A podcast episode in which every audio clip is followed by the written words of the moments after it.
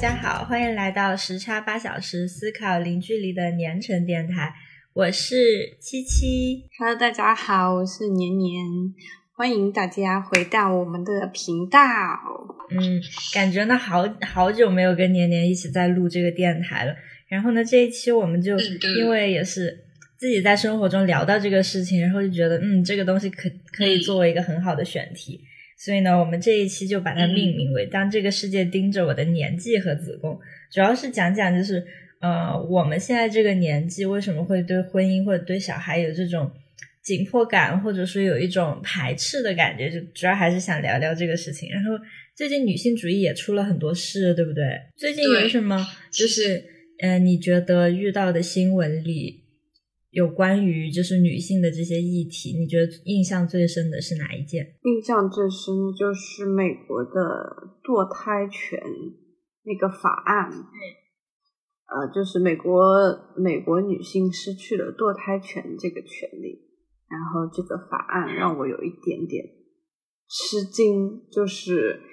呃，在很多西方人所说的，就是他们美国人觉得自己很民主的这样一个国家里面，居然这么一项民主的权利会被他们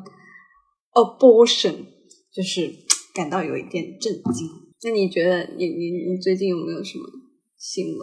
或者是什么事件？关于女女性的最近新闻呢、我是发现，嗯，就是这个唐山打人事件，其实一直在我心里就是萦绕了很久，一直都没有得到一个特别好的解答。就哪怕是有人说，就是因为网络上很多人说这四个女生其实是有两个人是重伤了，或者有有一些谣言又说这两个有一有一个女生还是谁去世了。就这件事情，感觉一直在调查，但是好像也没有得出一个特别准的那种一个你知道调查结果，所以我就一直觉得说这个东西一直萦绕在我的心里。怎么说？我感觉我现在对这种事件已经有点麻木了，就感觉对女性很不友好的事情太多了，以后就觉得好像，嗯，好像也没有那么让我觉得记忆深刻。但是这件事情确实影响范围还蛮大的，因为嗯，确实，主要就是感觉那个男的特别的无理，然后大家就觉得很震惊，说男的跟女的打架了，最后一群男的居然还会去打那个女的，而不是说把这两个人给拉扯开来这样子。主要就是这个行为引发了公愤这样子。对，而且最后又上上升到了性别对立，就有的人又说这些男孩子为什么不上去帮忙？但是呢，呃，我前两天看了一个采访啊，上面说，就那个男孩子他本来也已经被也也也挺害怕的，然后呢，他觉得如果我上去帮忙的话，也就是我也会挨打，然后呢，嗯。嗯就是他觉得他自己没有这个能力，所以呢，他就跑到一边去，然后给警察打电话。其实我觉得无可厚非，就是你如果只身一人去出头，然后去帮助别人的话，可能挨打的是你们两个人，不如就是蓄积这个实力，然后报警，可能才是最好的做法。但是呢，很多人又说这些男孩子就是没有什么作为，就遇到这种事情，为什么不去帮别人？这个事情出来了以后，后来网上就爆出了有一个，就是新加坡有一个男的，呃，持刀砍他妻子的这样一个视频，然后跟国内的就是唐山那个事件周围的人群完全相反的一个动作，就是新加坡的那个旁边不但就是就是那个男的在去袭击他老婆的时候，旁边就是一家餐馆，然后那家餐馆的工作人员以及客人就开始帮那个女生，就是拿出一些椅子啊，那些可以扔的东西，就往那个男的身上去投，这样子，然后把他吓退，这样子。就我觉得这种方法就很可取，就我们可以学习一下。就像你刚刚说，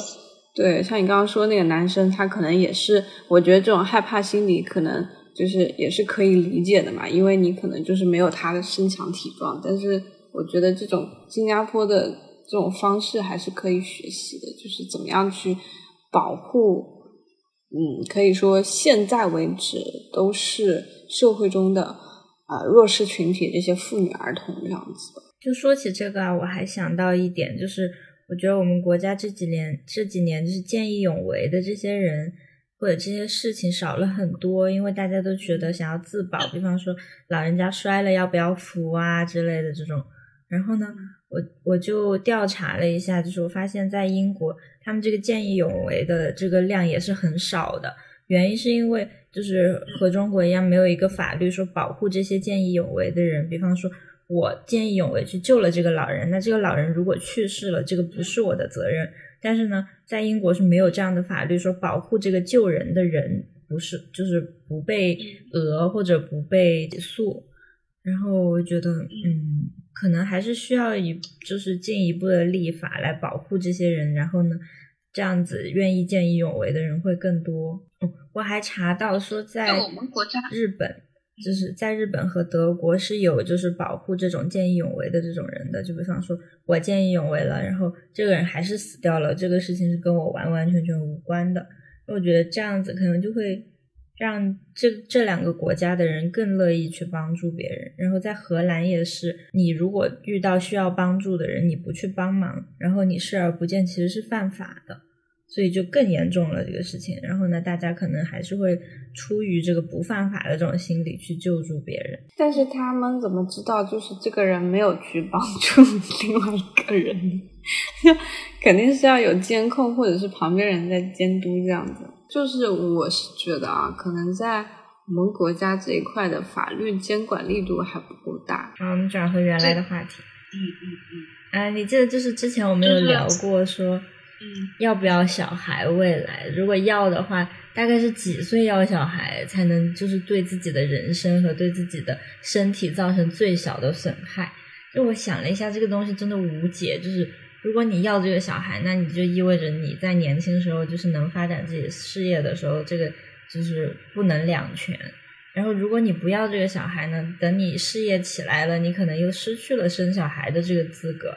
也不是资格，就是身体资本。然后我就想问问你，你是怎么看？你想要小孩吗？以后？其实我还是蛮想要，就是有一个自己的小孩。你知道我给自己规划的最完美的路线是什么吗？虽然这个最完美的路线不太可能实现啊，就是我跟一个男的在差不多三十岁的时候结婚。就是我我的我的现在现在的年纪，然后再过两年左右，然后就可以把我的事业稍稍稳定一点下来，然后稍微上一个台阶这样子。然后呢，然后我们两个都是稳定比较稳定的，以后感情也比较稳定的，以后再过两年，然后再生一个小孩这样。然后生完这个小孩了以后，过了大概十几年的时间，然后我们两个因为一些感情原因，然后。不太适合在一起了。这个时候，我的小孩他也已经十六八岁了，我感觉我在做梦。然后十六八岁了，他能够照顾他自己了。然后呢，我跟他离婚。然后呢，他给小孩一点钱，我给小孩一点钱。然后我又去寻找第二春。但我觉得这个只是我给自己设想的一条路啊，就是不太可能是实现的。就 就是我自己想象的，也难说。对，然后我是觉得，嗯，就关于生小孩这件事情啊，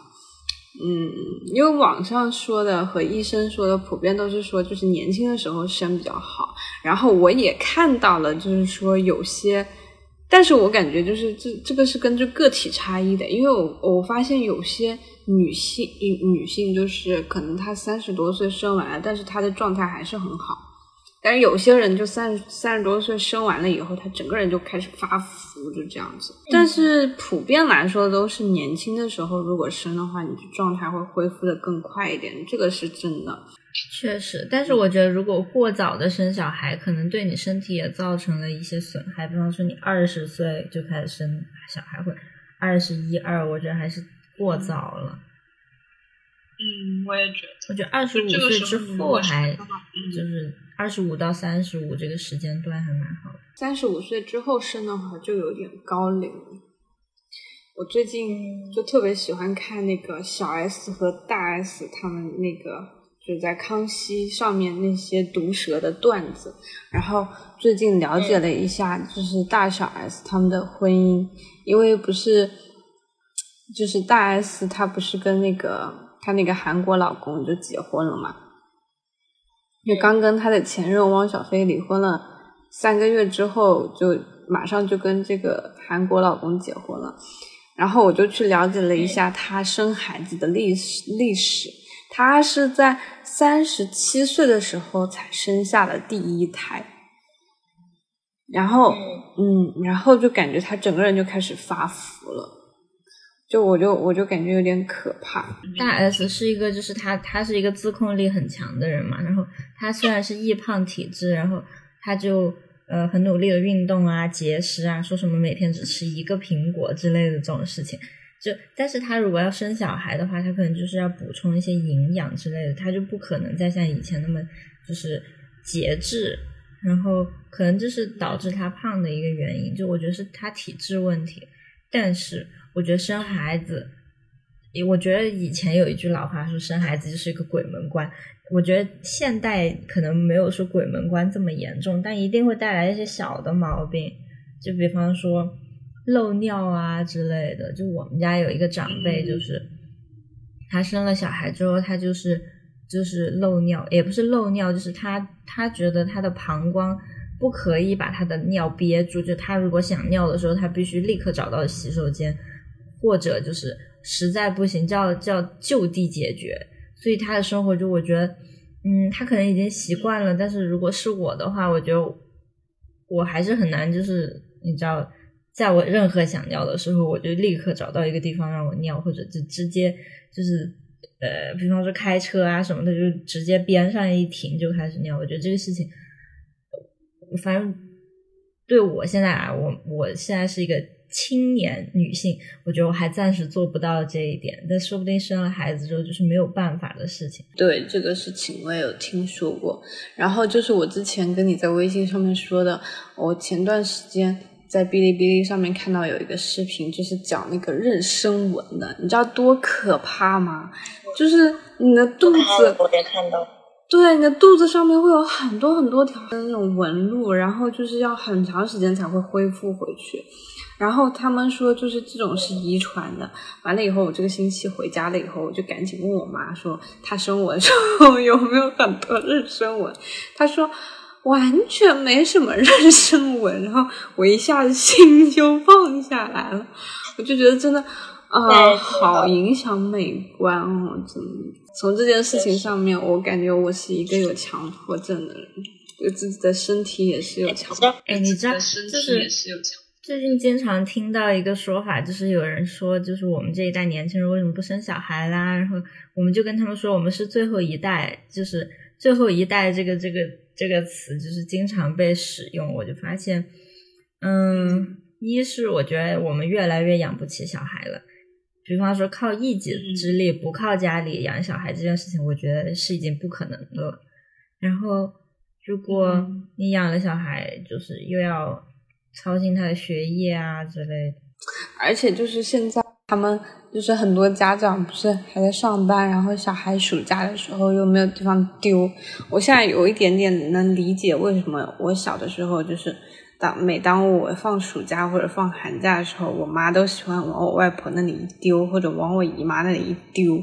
因为这样她就可以去上班了，要不然的话我就变成了一个累赘，就是她也不知道要怎么照顾我，然后吃饭这种事情要怎么解决呢？然后，嗯，谁跟我玩呢？就这些事情都没有人解决了。啊，我有一次跟我的朋友讲起说，嗯，如果以后有小孩，如果我跟他都有小孩的话。我们就暑假的时候就把这两个小孩丢到那种你知道补习班里，然后夏令营里，然后去吃苦，然后我们就去旅游，小猪那里面叫声？我跟你说，你现在是这样想的。如果如果你生了小孩，你可能就不是这样想了。你会一天八通电话来，你说你在哪里？你有没有零食？你带了雨伞没有？哦，好好，我知道了，挂了。这就是为什么我一直都还挺排斥要小孩这件事情。就嗯，主要是我一不想结婚，二不想生小孩。这你你知道，我已经说过很多次了。因为我们认识，从我们认识开始，我就一直有这个想法，就是不想生小孩，不想有呃结婚。然后呢？我就被我们家里的长辈啊就说我没有社会责任感，因为因为我们国家现在老龄化很严重，然后我就在想，这个老龄化什么时候轮到我这么一个人来解决了？就是我要生多少才能把这个老龄化的窟窿给填掉啊？就是真的挺搞笑的，好可怕！我感觉你要生一窝的那种感觉。因为我这两天回家了以后，一直在看一个纪录片，叫做《王朝》，我不知道你有没有看过那个 BBC 的纪录片，然后是第二季，我觉得特别好看。就他就是讲呃，他那个一个族群里面的首领，他讲了好几种动物，有美洲狮，有猎豹，然后有猕猴，还有什么非洲象，就是这些。然后就是他们都是有一个。有一个首领，类似首领的人，或者是母亲，然后他要抚养这些他的后代，这样成长，然后建立一个属于他自己的王朝，就是繁衍后代，让他的后代能够繁衍下去。然后我不知道为什么，我看完这个纪录片以后，本来我是觉得就是说什么这种人类繁衍这种事情与我无关那种感觉，我就是觉得为什么繁衍这种事情要我来负担责任这种感觉。然后看完那个片了以后，我突然有一种感觉，说，万一人类以后要灭亡了，我不是也在其中担当了一种，就是我让它消灭亡的一份微薄的力量，这种感觉。确实，就我我感觉，如果哎你是一个有生小孩的意愿的人，然后你同时也有这种比较宏大的。比较大的这种理想，说为了人类延续后代的这种态度，那我觉得生小孩无可厚非。但是像我这种本来就不想生小孩的人，就你非要把这个呃道德枷锁放在我上面，我肯定是不干的，对不对？但是说不定啊，我现在放狠话放的这么狠，以后啊，说不定 到时候带了两个孩子，没事没事，我不会介意的。像我们这种人很随便的，好吗？说变就变，哎呀！但是真的看完那个，看完了那个电视，我真的就是觉得，就是父母真的太伟大了。因为他第一集是那个美洲狮，然后美洲狮它生了四只小美洲狮，然后呢，就是他要把他们抚养一年，让他们到一岁的时候，他们才能够独立的去进行捕猎啊这些的事情。但是在这一年的过程当中，他都要去，嗯，就是猎杀猎物，然后呢，把这些猎物带回来给这些小小小小崽子们吃，然后又要防止就是其他的捕食者把他的小崽子给偷走，或者是就是严寒的天气啊，就是把他们给冻死，或者是就是有什么。呃，其他的那种狮群啊，就闯入他的领地里面去，然后要跟他争领地，这样子，为了争领地，然后把他的这些小孩给杀死。反正就是在这个过程当中，就是他把四只小狮子都养大了，就成功把他们养大，然后，然后就是到了他们一岁的时候，然后就默默无声的他就走掉去了，就是他就觉得他们已经独立了这样子。我当时就觉得哇。太厉害了！我觉得如果是我的话，啊，我可能就撑不了。我就觉得，因为我刚我一开始就觉得说，我应该是我这辈子当人类，可能是我最累的一段经历。我觉得，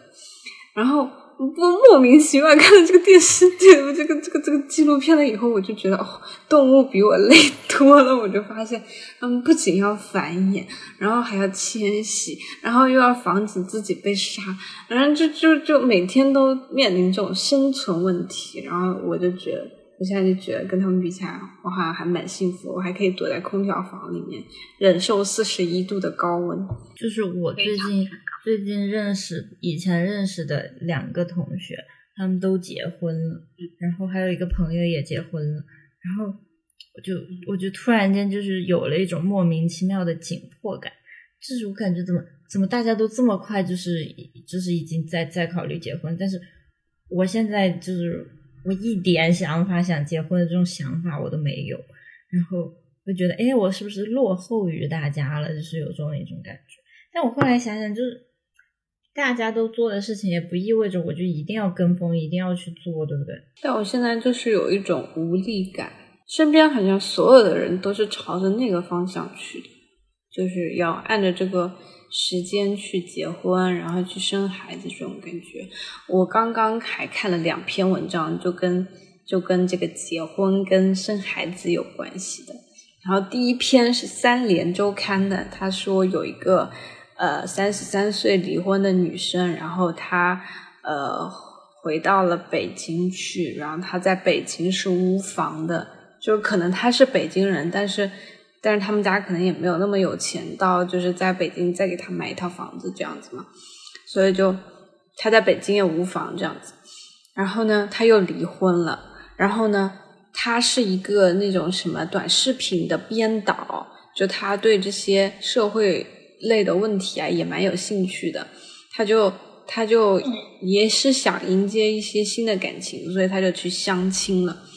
然后这相亲的过程就让他感到非常的无语，就因为他呃，就是那些什么婚介所里面的人就跟他直接说，就说像他这样子的人，就是在呃南方市场里面是属于那种下端的，就像生物链的那种下端。混吧。对，你知道吗？就是然后你知道北京的那个现在。啊，适婚男女的比例是多少吗？男比女是一比四，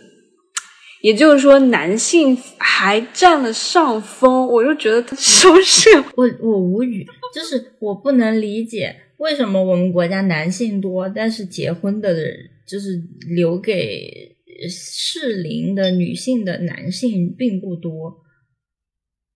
就是很多广大广大的男性是在乡村，然后他们找不到媳妇，然后要从其他地方买过去，或者甚至是呃，就以前肯定是买，现在可能就是靠人介绍之类的，就是也找不到。但是女性就是大家都会比较倾向于往比较开放的地方走啊，经济比较好的地方走啊。但是有一些男性啊，他就就是说以后如果男性进一步增多，女性进一步减少的话。可能就是会出现一些恶性的社会事件，就是你会觉得很不可思议，就是说明明男性就是偏多的，甚至就是已经超超过，就是已经多出来三千多万的人口，然后到了大城市里面，还会是女的找不到适婚的男的去结婚去谈恋爱的这种感觉。我刚刚想起，我前两天在 FM 上，就是故事 FM。这个播客啊，他讲的一定都是那种，就是每个人的那种故事。然后呢，他他就有有两期，就是上下期分为讲了一个故事，就是关于他妈妈以前是从贵州卖到这个地方，然后呢，他在这个地方生了小孩，但是丈夫和公公就对他不好，所以呢，他就跑出去说要就打，嗯，说打工，就是借着这个由头，然后出去了。然后呢，在另外一个地方有了一个家庭，然后也有了小孩。然后那边的丈夫呢，就是对她也不好，然后她又跑回了之前被拐卖的这个这个地方，然后就这个人同时在两个地方有两个家庭，然后还分别有孩子，就觉得底层女性的生活真的很困难。就是我最近结婚了的那个朋友啊，他说。我为什么结婚呢？首先是我跟我男朋友情感很稳定，但我不觉得一定要结这个婚。我之所以结婚，是因为别人闲话太多了，我干脆就把它结了吧，别人就不会说了。哦，然后就是我看的第二篇文章是，就我看了前面那一篇文章了以后，我就很焦虑，因为我就在想，如果说我真的踏入到了相亲市场里面，我是不是也是属于比较末端的那种？我肯定是你不用担心，你你想想我肯定是，就没有人会要一个女博士。不不不，我觉得我我我肯定也在末端，我会有这种感觉，所以我现在都不喜欢去，就是真的说去投多少钱到那个相亲市场里面去。我有我有朋友是这样子的，但是但是我就是我可能之前就是真的是去了这种机构里面以后，然后有试过一两次了以后，那种体验感真的非常差了以后，我就。我就真的不想再做这样子的事情了，而且我觉得这个就像大海捞针一样，这个几率实在实在太低了。嗯，然后后来后来就是那个三年那篇文章，就是那个三十三岁离婚的那个短视频导演，他又去了一个就是一种嗯相亲大会类似的，然后他去了以后发现，就是那里有很多的，就是。学历又高，就是要不就是很好的大学的硕士，要不就是海归，要不就是博士，然后大家都 在讨论一些什么，我的兴趣爱好是什么，都差不多什么读书、潜水，就乱七八糟的东西，然后 开始聊一些什么我的兴趣爱好之类的东西，根本就没有深入去聊什么彼此的价值观啊，或者说你对对另另一半的那种要求啊有什么啊，就根本就没有聊这些东西，然后就开始侃大山那种感觉。然后他就觉得这种这种相亲大会就特别没意思，他就又觉得说，然后最后文章最后一句就就说什么啊，不管你的条件摆出来再多，就是你看不上眼的人，你还是看不对眼的人，你还是不会就因为条件而在一起。对，就是对，不知道为什么结婚是一件非常着急的事情，就你非要在这个时候做，然后你做了之后呢，你到时候。到人到中年了呢，你又发现当时做做这个决定可能太草率了，然后就后悔，就何必呢？就是你不能等想清楚了再结嘛？对吧？对，反正反正我是觉得说，我不可能说，如果我现在真找了一个男朋友，我马上就要跟这个男朋友结婚，没有这种想法。我现在只是想想谈恋爱而已，我没有想说我马上就要结婚。我觉得结婚是一件要慎之又慎的事情，毕竟你是要跟这个人生活，你生小孩，然后要磨合生活习惯，这多少事情。而且，就生了小孩，你肯定要考虑，就是你能供他供到哪儿。就比方说，你能不能有足够的时间陪伴他，然后发展他的潜力？你如果做不到这一点，那你也不不配生小孩。那你要是生了小孩呢？首先就是一是陪伴，二是金钱。你你如果是就是你的工资并不高，你养自己也有点吃力，那你还要养一个小孩，那不就是嗯，这是一个很冒险的行为。然后再次就是我觉得，嗯，因为我最近做了很多采访嘛，然后呃，就经常采访到说，你觉得你的留守经历对你的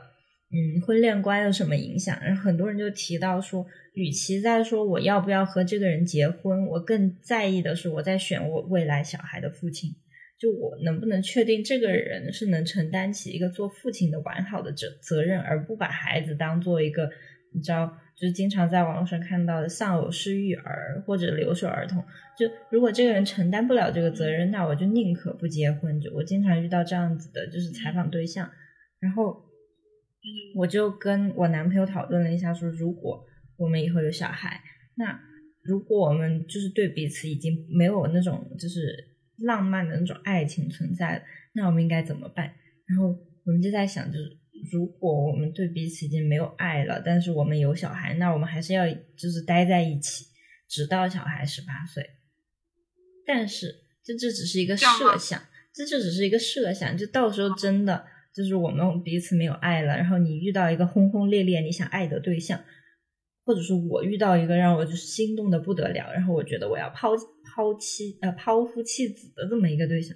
那我能不能经受住这个诱惑，然后就是永远待在这个家里？这我觉得这些问题我一个都没有想清楚，那我何必结婚生小孩？想太多了，想太多。我跟你说，你现在想，你到那一天为止，你都还没准备好。我跟你讲，就是所以我觉得。就不要生小孩，也不要结婚，就挺好的。哎，所以我问你一个问题，就是，就是你从什么时候开始就会考虑说生小孩、结婚，然后小孩应该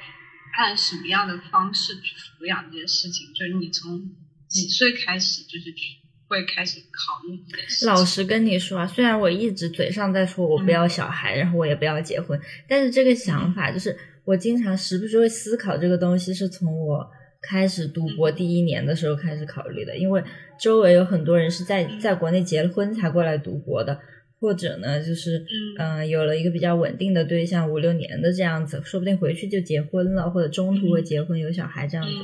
然后呢，我才发现，哎，怎么我周围的人都这么快的开始，就是怎么说？也不能说步入人生正轨吧，但是已经开始在经历这些事情了。然后我就觉得，哎，那我是不是要开始考虑一下？然后从那个时候我就开始考虑，说我到底想不想结婚？不然以前我就是坚定的，就是别人任何人问我这个，我就不想，就是就结束了，我不会想那么多。但是我从博一开始，我就会偶尔会想一下这个事情，然后还还会聊起说未来小孩的教育，或者未来我想做一个怎样的父母之类的。我觉得同时也是我自己的研究，因为我研究留守儿童嘛。然后从我开始研究开始，我就有在思考，就是家庭啊，或者婚姻啊，或者小孩这个问题。你是什么时候？我是从我去日本的第一年开始，我就突然开始想这种问题。我也不知道为什么，我就开始莫名其妙的想，嗯，就是我以后的小孩，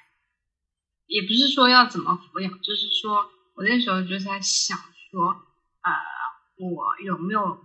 就是准备好说现在这样一个小孩，然后如果我要这个小孩的话，我该怎么去抚养他？可能就是因为在那之前，我感觉我都有一种处于懵懂的感觉吧，可能就是没有说自己去自自己照顾自己的这样一个非常漫长的经历过，就是什什么事情都是要自己去打理的，因为在学校里面你不需要什么事情都自己打理，就是跟别人都一起生活这样子，然后呃很多事情其实你只要问问身边人就知道了。嗯，然后就是到了日本了以后，就感觉好像很多事情都需要自己去解决，因为没有人，没有亲人会在你身边帮你解决。嗯，然后呢，嗯，感觉朋友嘛也不是特别的多，所以很多事情都是要亲力亲为那种感觉，就会觉得好像，哎，好像这个这个社会好像也不是那么的好混。如果说你自己都没有把自己混好，你还怎么把自己的小孩带好？嗯，就从那个时候可能就因为那样子的原因，所以就开始。就想说，那我肯定是要我有一定的经济基础了以后，我才能生小孩，然后抚养小孩。如果说我连经济基础都没有，然后我就去生一个小孩，我觉得这是对他生命的一种不负责任。嗯，然后说到这里，我就觉得这个堕胎权的这个法案就很诡异。嗯，因为有些人他就不是，他就肯定他肯定是。就不可能说百分百避孕，对吧？那肯定会有这种什么不小心怀上啊这种这种事情存在嘛。嗯，然后我就觉得，那既然有这样存在的概率，那必然是这个堕胎，它就是女性就是有这个权利去做这件事情，毕竟这是她自己的身体，对吧？嗯，难道难道你男的给我怀一个来看看啊？嗯，我觉得这个堕胎法案就是，嗯。怎么说呢？我我查了一下这个罗伊诉韦的案，就是她是首先这个女孩子她已经是吸毒成瘾了，然后她没有家，她是一个流浪街头的女人。然后呢，她是未婚先孕的，她之前已经有过孩子了，然后她就说她不想要这个孩子了，让她去堕胎。结果呢，这个人就不愿意给她堕胎，因为因为她现在怀着这个孩子，是因为她被强奸了怀的孩子，然后她要去堕胎，结果就是。执行堕胎法的这个地方检察官就觉得这个是违法的，就把他关进去了。然后就说，那如果现在这个堕胎法案就是被禁止了的话，呃，比方说乱伦，就是小时候被呃，不是说小时候长大或者就是被家家人或者亲戚性侵这种事情，就你哪怕在这种过程中怀了孩子，你都不能去堕胎。那哪怕你在街上被强奸了，你也不能去堕胎。我觉得这个真的很过分。对呀。他是说，就是为什么要推翻这样法律的意思呢？就是让女的不要出去乱伦，然后不要出去厮混，然后滥交什么这种，就把女的就贬得一无是处。我是觉得，在大多数时候都是男的在做这种肮脏的交易，好吗？而不是女的自愿要去做这种事情。嗯，谁？谁那么谁那么谁那么想不开，要把自己的身体交出去，然后做这种肮脏的交易的，肯定都是迫不得已啊！我觉得，嗯，然后有一些人他们，有一些人他们在担心的是，如果现在堕胎被禁止了，那以后会不会避孕也会被禁止？就现在说，社会我们世界上的这个文明程度已经向后退了一百五十年，然后就是还能退到哪里去呢？就是难道生孩子生不生，或者打不打？不应该是个人的选择吗？就是你什么时候一个联邦的检察官，什么时候这些大法官来替你做决定的？我现在有一种非常焦虑的感觉，感觉我这辈子都结不了婚。我现在焦虑在于，我不想结婚，但是如果大家都逼着我结，那我该怎么办？就是就就像是就是一种选择，就比方说家里，我不知道你们家里人有没有给你什么压力，就是那种道德上的压力。我们家就说。就是我们家女性长辈倒是都没有，我们家我们家男性长辈就是已经盯着我的子宫和年纪了，就时不时已经开始说，哎，你现在年纪这么大了，巴拉巴拉巴拉巴拉。然后还呢，还会就是盯着我的子宫说你你为什么男性要来说这种东西？我就觉得，我觉得这不是我妈是女的来说的吗？对，我就觉得我妈、我阿姨、我我外婆都还没说呢，你们在这里说什么？你们不就是提供子宫呃不不就是提供精子的一个人？然后你还不照顾孩子？那你们现在这个时候盯着我的年纪、我的子宫，比方说我现在大龄女青年也不算吧，我也就二十六岁，就是。我我现在自我认为啊，我不觉得，我不觉得我自己年纪大，我甚至觉得就是四十岁可能可以说是中年，就是我现在明显就是一个青年时代，就青年时代你不搞事业不赚钱，你要生孩子干嘛呢？就我我不是很理解，但同时我我也能接受，就是比方说生理上的限制，比方说你到了某一个年岁，你生的孩子可能质量不会特别高，或者你。就是对自己的母体损伤也很大，我能理解这个事情。但是呢，如果非要按照道德的水准来说，就是我一个一个一个二十六岁的女性，就是我想不想生，我自己听，我自己没有意识嘛，我自己不会做选择嘛，就是我自己不会想说，我以后可能生不了了，那我可能要为我的养老存一些钱啊之类的，做一些理财之类的，就是难道？我一个二十六岁的人，我没有自己独立意识，非要你来替我做决定，或者你来教我什么是对，什么是错吗？就如果我是一个小孩，你当然可以教，但是我现在已经二十六岁了，就我是一个不受管教的人了，已经。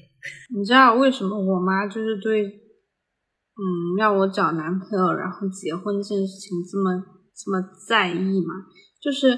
我感觉她是因为，嗯，因为照顾我外婆外公那段时间。他就觉得很累，也不是说很累，他就觉得，因为我们他家都已经有三个兄弟姐妹了，就是我、我舅舅，然后我姨妈还有他，就三个人，就照顾两个老人，都已经照顾的有点够呛那种感觉。然后呢，还好就是我爸有我爸这个辅助在，然后就是帮他们都安排到了我爸上班的那个医院里面去，能够就是照应一下这样子。就他觉得说，就是因为有有了这样一个对象的帮衬了以后，好像照顾老人也会变得稍稍的不那么费力那种感觉。他就很担心我以后如果说有一天就是他们两个也都有一点神志不清啊，或者是怎么样的，然后需要我去照顾他们的时候，他们就会觉得好像说就怕我很累这样子。他就说，那这个时候如果说有一个人帮着你一起来照顾，不会很好吗？他就这样讲，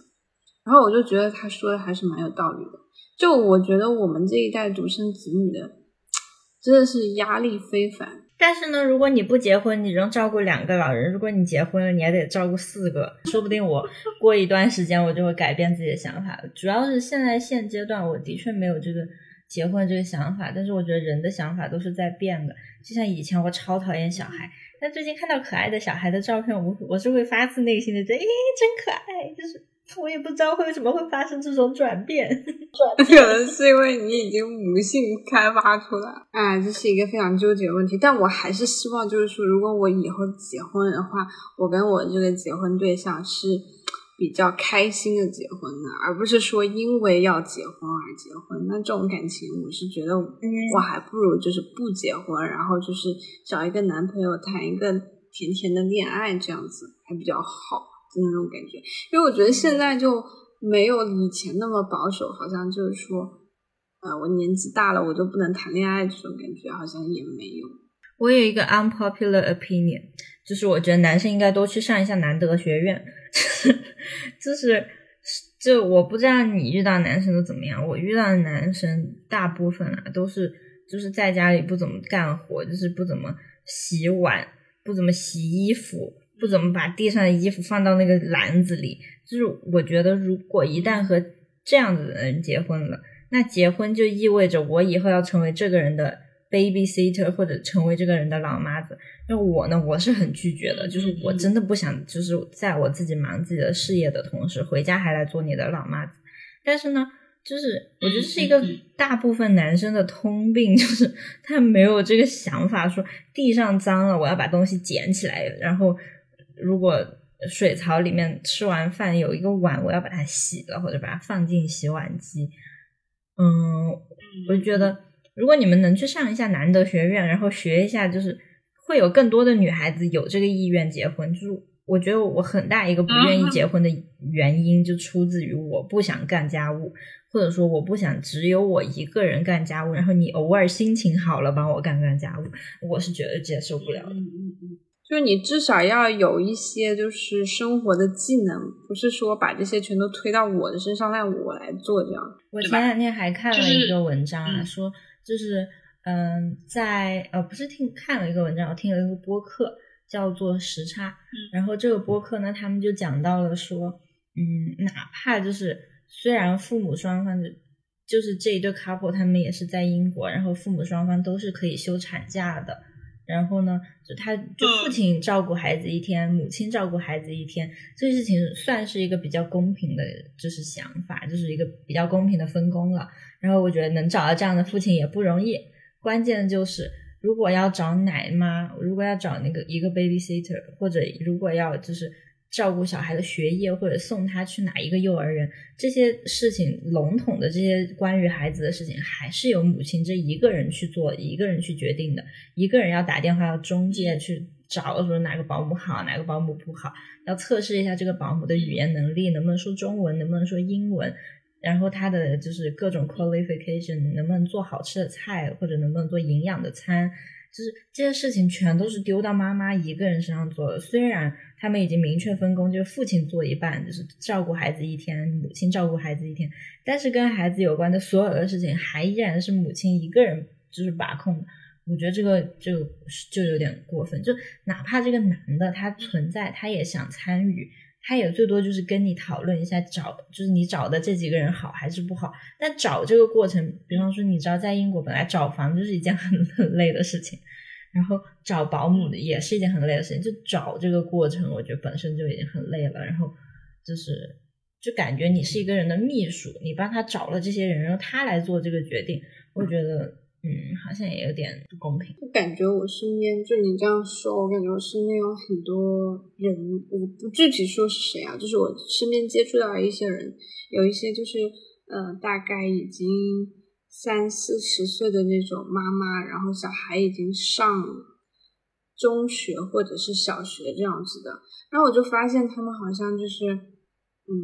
小孩一遇到什么事情，然后先给妈妈打电话，然后事情都是由妈妈先来帮他解决这样子，而不会说先想到说去找爸爸这样子。然后呢，就是家里如果说要去接小孩，或者是给小孩做饭什么的，然后这些事情全都由爸妈妈来统筹。然后呢，爸爸就是出去赚钱。然后如果说爸爸去到一个地方去，就是嗯要工作一段时间的话，这个小孩的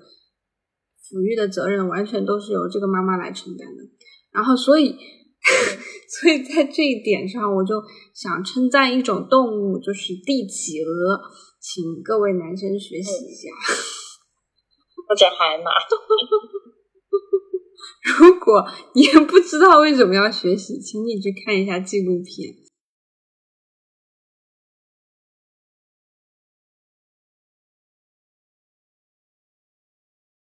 哎呀，我我是我是就是我有一个长期的，就是在刻在脑海中的一个对我妈妈的印象，就是我小时候经常生病，我可能每个月都会去医院打输液，然后我就有一次记得我在就是医院的病床上醒来，然后看到我妈妈在旁边抹眼泪，然后那个时候我充分的理解到了一个单亲，呃，不是也不算单亲，但是是一个。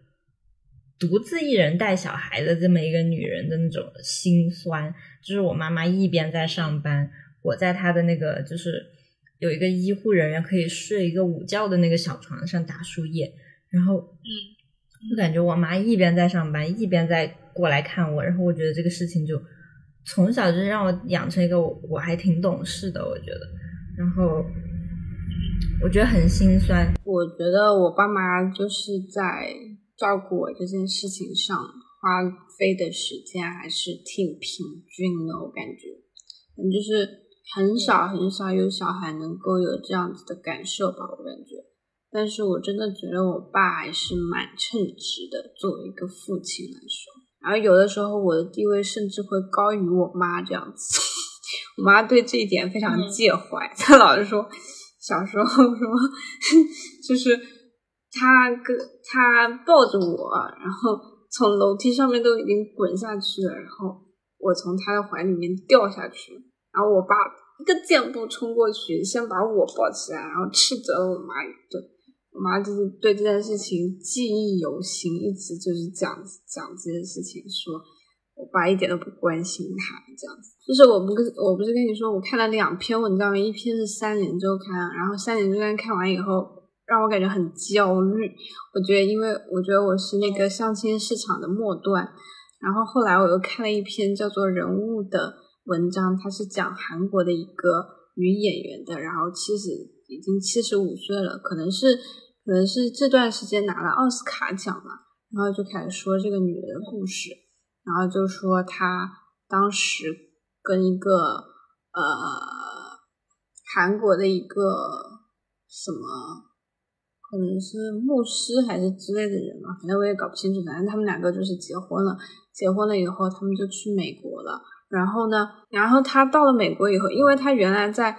在韩国的时候还是一个比较出名的女演员的。但是跟她丈夫结婚了以后，移居到美国了以后，然后她丈夫就让她也不让她学习，也不让她工作，就让她待在家里。然后她就给她丈夫生了两个小孩，但是她丈夫自己在外面就是有学习工作的安排，然后就读了一个硕士出来，然后工作也很顺利，就这样子，她就成了在家里的一个就是带娃的那个 baby sit baby sitter，然后就是。就是她，就是从一个非常著名的女演员，然后就堕落成了一个家庭主妇，完了以后还被嫁，就是老公给冷落。后来她实在受不了了，她就跟她老公离婚，然后回到了韩国，就带着孩子回到韩国了以后，他又重回演艺圈。嗯，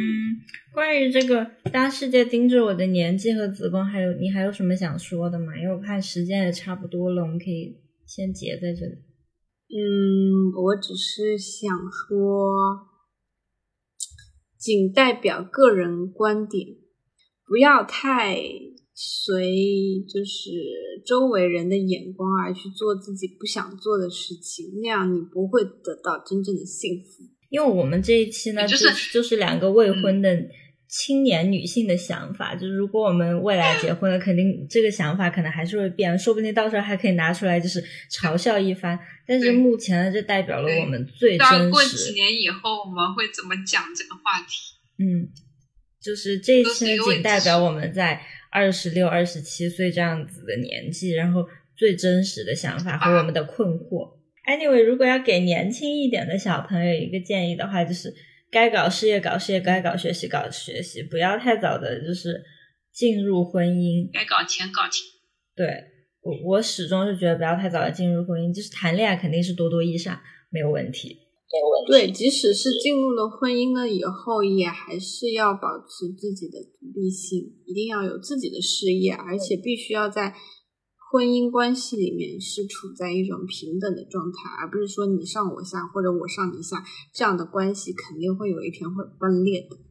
以上。但我觉得不管是谁，我觉得女性本来就是一个感性的这么一个生物，所以我觉得就是无可厚非，在感情里你肯定会有有一部分的妥协，有一部分的倾向，我觉得这是没有问题的。但是还是要尽力就是发现，就是尽早发现自己有了这种倾向，然后把那个平衡找回来。不要放任这个天平一直往南方倒，也不要放任这个天平一直往孩子倒。然后至于比我们大一点的，已经已经结婚了的，嗯，或者已经比我们大，然后已经决定好了这辈子不结婚不生小孩的人，我觉得我们是没有资格给你们提意见的，所以你们就听听着乐一下就好了。毕竟我们没有什么经验。是的，是的，是的。对，我们只是小辈，我们只是在这里说一说自己的一些不成熟的见解而已。嗯。那我们在节目中提到的一些就是我们看过的东西啊、书啊、纪录片啊，我们最后会把它放在简介里，如果有兴趣的话，也可以去听一下。然后接下来呢，这是一个新的项目，呃，一个新的栏目，因为年年和我，我们决定在从这一期开始，在我们的每一期结束之后都推荐一首我们喜欢的歌。所以呢，这一期就是由我推荐的一首，虽然我现在还没有想好，但是到时候你们听到你们就知道了。嗯嗯，好，那我们这一期就先到这里啦，拜拜，拜拜，下期见。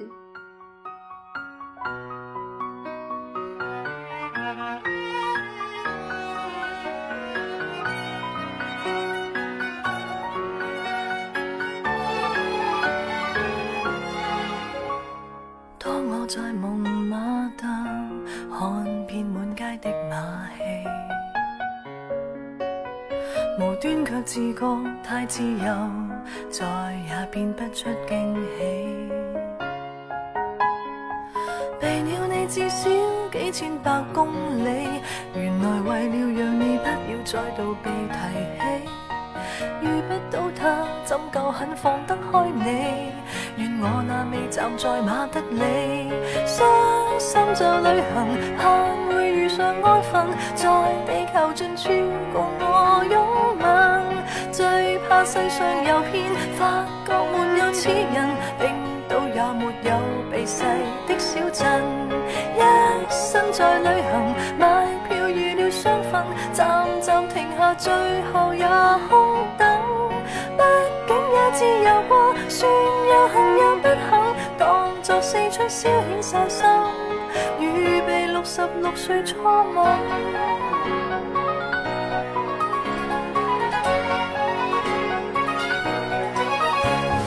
巴格达莫斯科，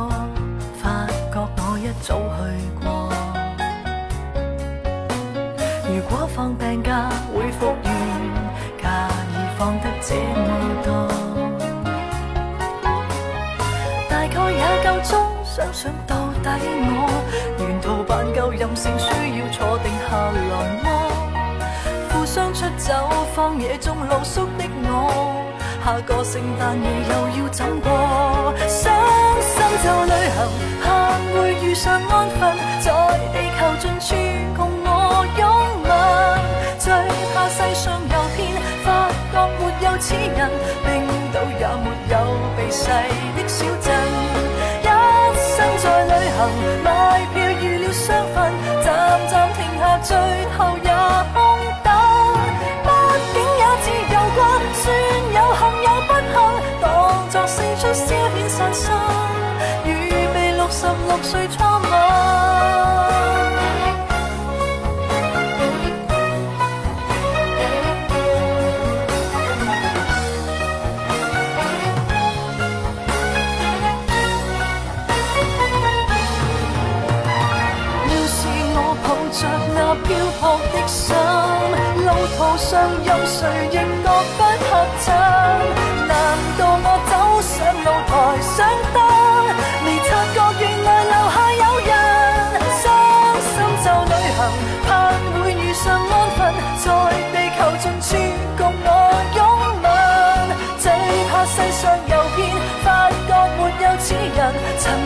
破灭，最后也天真。一